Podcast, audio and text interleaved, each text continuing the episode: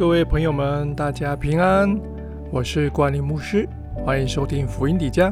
今天我们要看十八章跟十九章。十八章讲到祭司和利未人的职责以及所当得的供物，利未人也要献上十分之一。在第十八章这一连串的事件是要警戒我们，用正确的态度来对待神所设立的权柄。我们要纪念这些牧养教会的牧者。使他们所需要的都不缺乏。第十九章呢，一开始就讲到洁净的条例。这里提到红母牛，还有除污水。红母牛要在营外被宰杀，它的血要向会幕弹血七次，皮和血要一起被焚烧，烧完的灰要调成除污水来除罪。特别提及摸到死尸的人。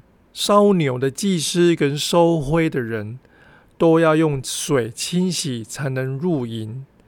这一连串的洁净的条例，特别在十三节跟二十节重复说明一个观念：不洁净自己的，要被以色列人从会中剪除。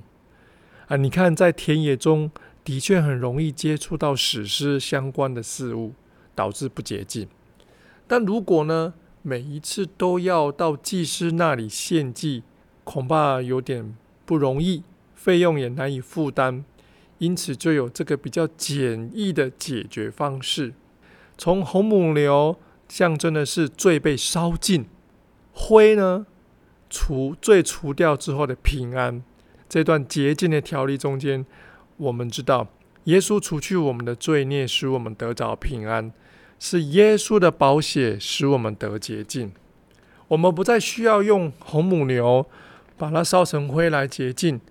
当我们犯下任何的罪，我们只要转向耶稣，向神承认神是信实的，是公义的，他必要赦免我们的罪，饶恕我们一切的不义。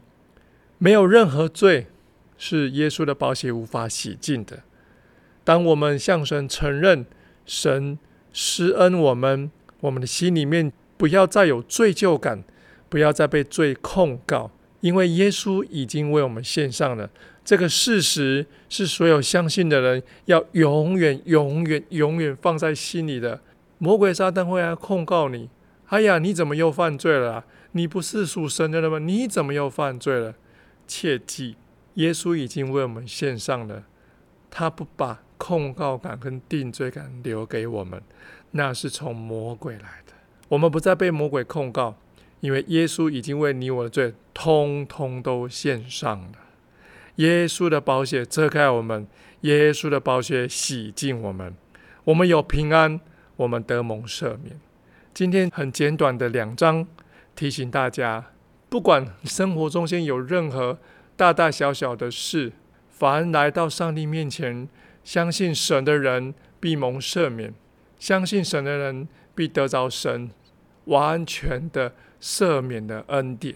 我们向神献上感谢啊！愿上帝今天透过经文来提醒大家。我们明天见喽，拜拜。